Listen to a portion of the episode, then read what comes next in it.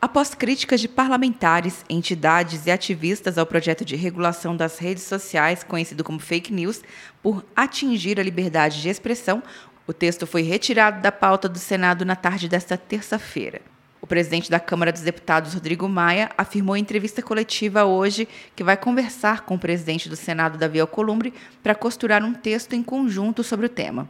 Esse é um tema que interessa a todos, que interessa a sociedade. Hoje, pesquisa do Ibope mostrou isso, todos, quase toda a sociedade já cansada do assunto da fake news, de ser né, utilizado por pessoas que usam de informação falsa, de má fé, que usam de robôs para disseminar o ódio, para disseminar é, informações negativas contra, contra seus adversários, contra as instituições.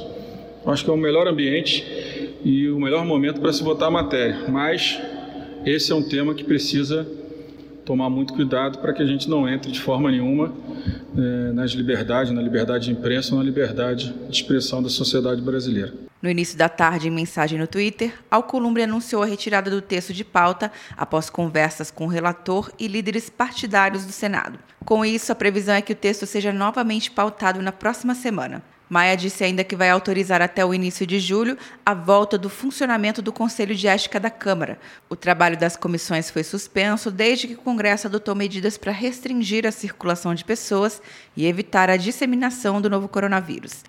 Quer um ano sem mensalidade para passar direto em pedágios e estacionamentos? Peça a Veloy agora e dê tchau para as filas. Você ativa a tag, adiciona veículos, controla tudo pelo aplicativo e não paga mensalidade por um ano.